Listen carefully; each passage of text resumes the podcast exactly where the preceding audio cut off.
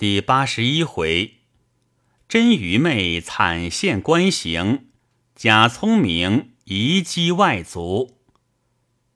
做知道，张百万依了他的话，拿几套衣服给那樵夫换过，留在花园住下。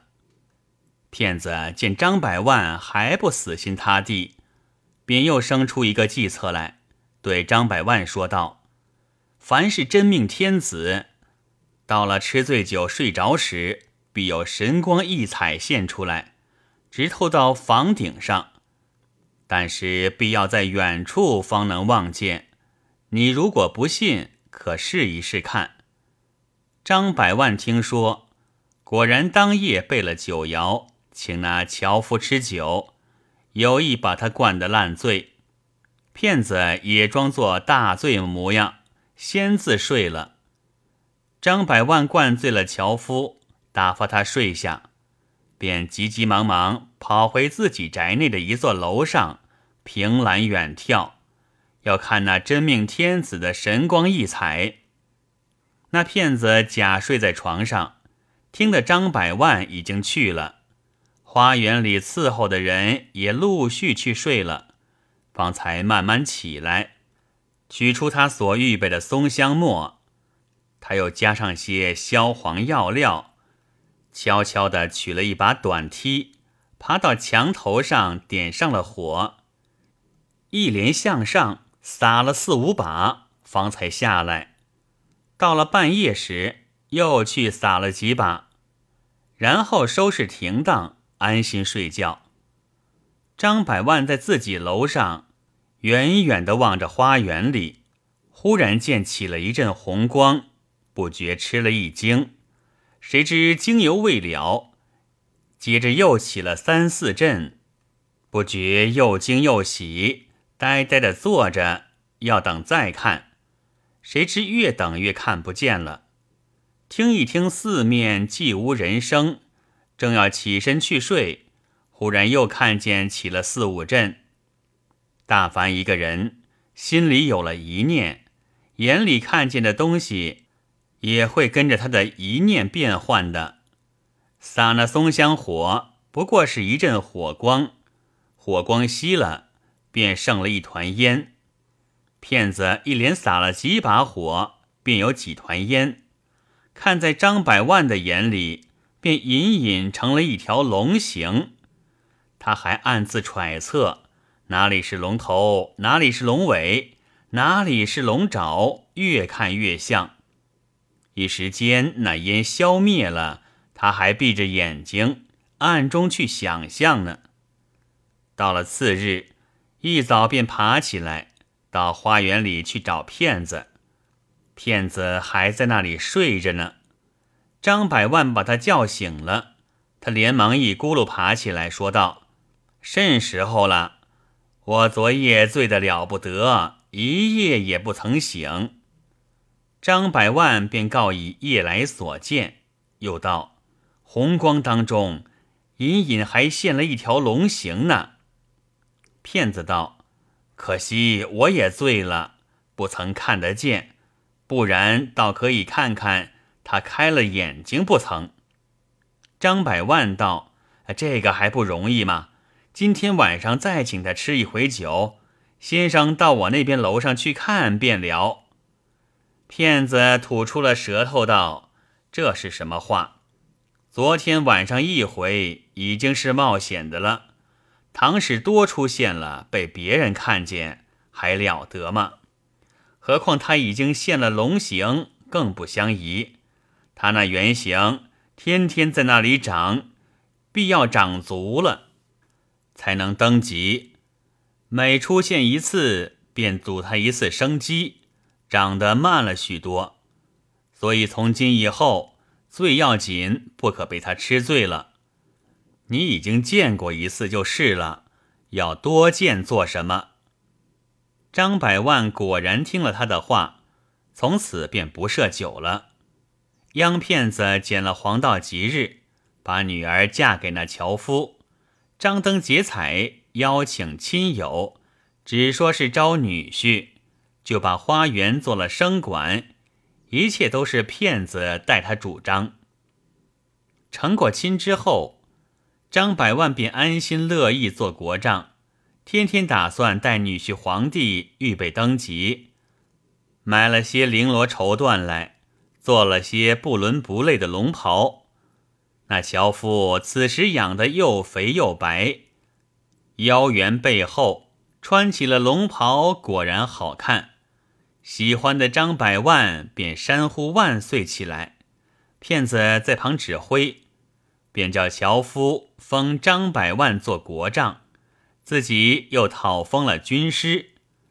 几个人在花园里就同做戏一般乱闹，这风声便渐渐传了出去。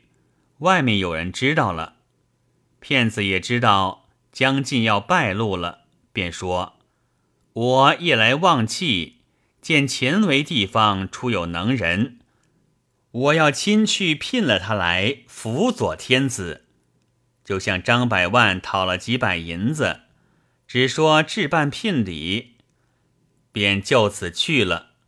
这里还是天天胡闹。那樵夫被那骗子教的说起话来，不是孤家便是寡人，家里佣人都叫他万岁。闹得地保知道了，便报了成都县。县官见报的是谋反大案，吓得先禀过首府，回过司道，又禀知了总督，才会同城守带了兵役，把张百万家团团围住，男女老幼进行擒下，不曾走了一个。带回衙门，那樵夫身上还穿着龙袍，张百万的女儿头上还戴着凤冠。县官开堂审讯，他还在那里称孤道寡，嘴里胡说乱道，指东画西，说什么我淄川有多少兵，绵州有多少兵，茂州有多少粮，什么宁远、保宁、重庆、夔州、顺庆、叙永、酉阳、中州、石柱，处处都有人马。这些话总是骗子天天拿来骗他的。他到了公堂，不知轻重，便一一照说出来。成都县听了，吓得魂不附体，连忙把他定了镣铐，通禀了上台。上台委了委员来审过两堂，他也是一样的胡说乱道。上台便通行了公事，到各府厅州县。一律严密查拿，那一般无耻官吏得了这个信息，便巴不得迎合上意，无中生有的找出两个人来去邀功，还想借此做一条升官发财的门路，就此把一个好好的四川省闹得河鼠鸡犬不宁。这种呆子遇了骗子的一场笑话，还要费大力的心。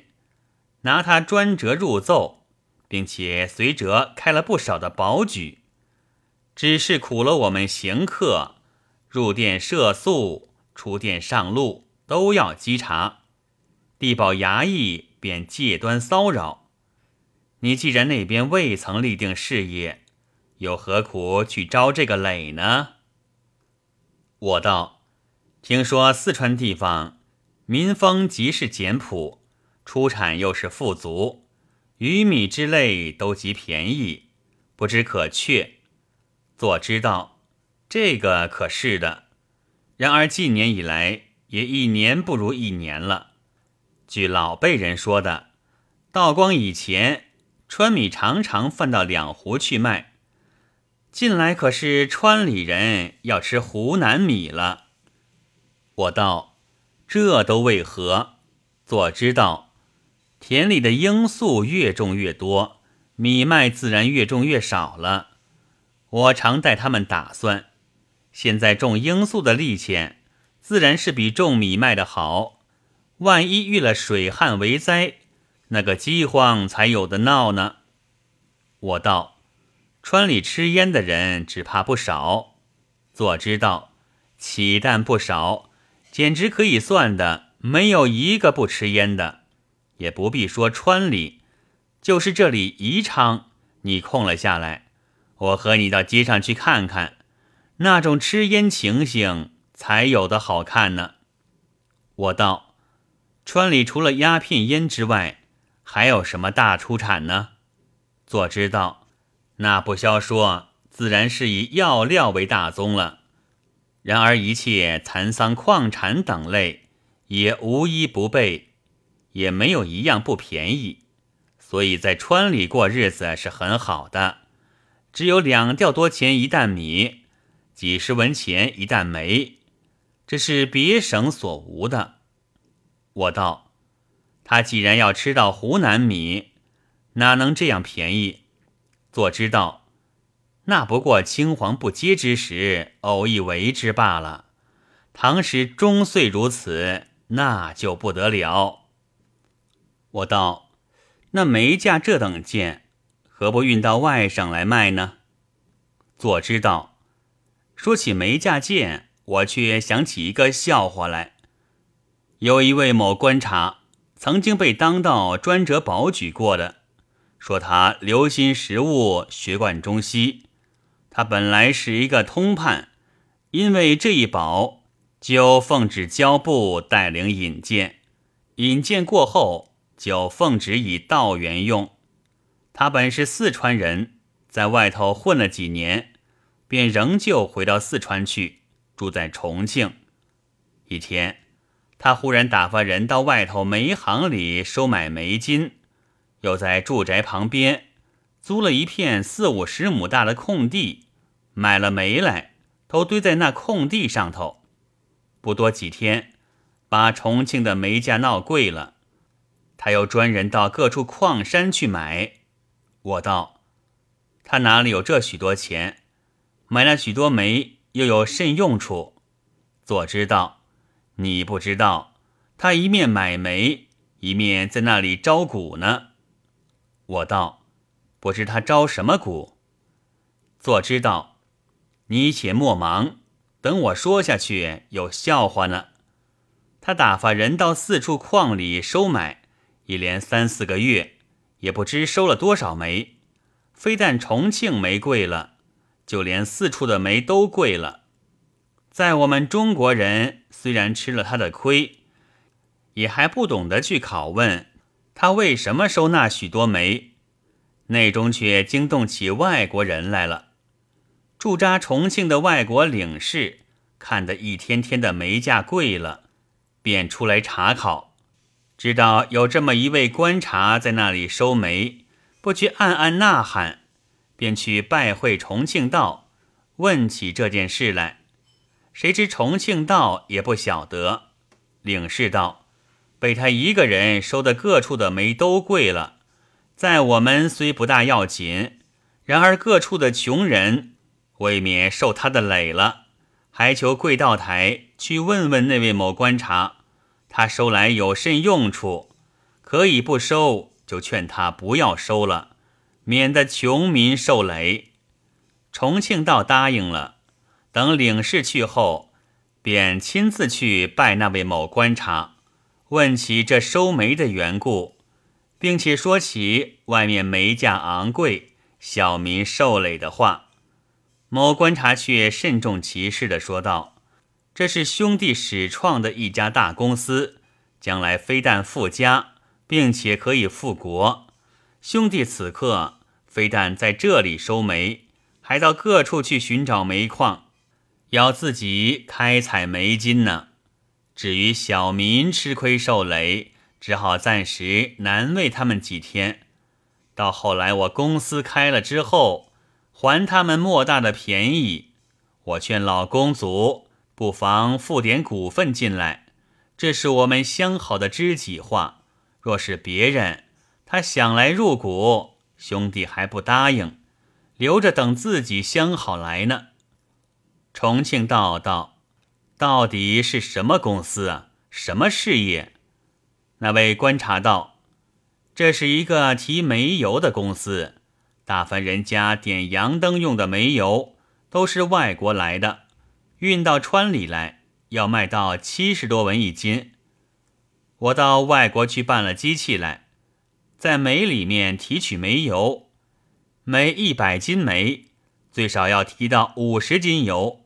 我此刻收煤，最贵的是三百文一担，三百文做二钱五分银子算，可以提出五十斤油。吨卖出去，算他四十文一斤，这四十文算他三分二厘银子。照这样算起来，二钱五分银子的本钱要卖到一两六钱银子。便是赚了一两三钱五分，每担油要赚到二两七钱。办了上等机器来，每天可以出五千担油，便是每天要赚到一万三千五百两。